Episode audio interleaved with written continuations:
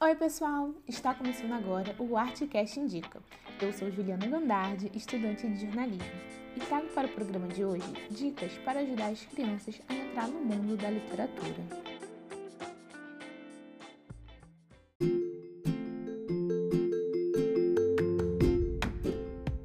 Os livros são uma ótima opção para conhecer lugares novos, outras culturas e ainda se divertir com histórias de personagens únicos.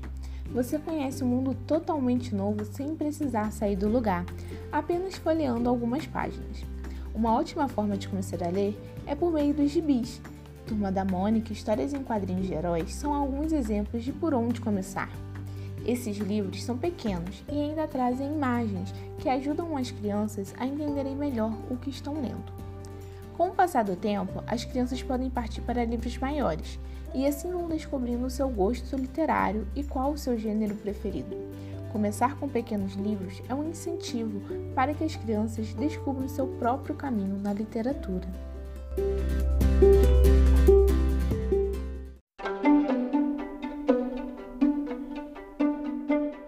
Hoje vou indicar os livros da editora Collie Books, que trazem histórias infantis de temas importantes, como bullying, cuidado com o meio ambiente e autoaceitação. Um dos maiores sucessos está sendo E Se Fosse Você, da Anete Lacerda, que conta a história de Lili, uma menina de 6 anos, muito alegre e que adora brincar com os irmãos, Caio, de 4 anos, e Ana, de 2.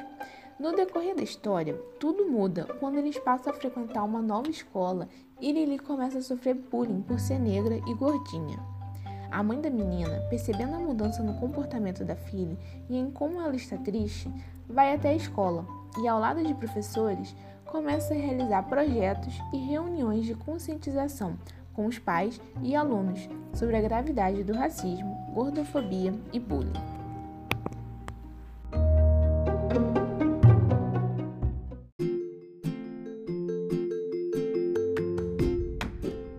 O livro E Se Fosse Você trata sobre temas bem importantes de uma forma leve, para que as crianças possam entender e se conscientizar.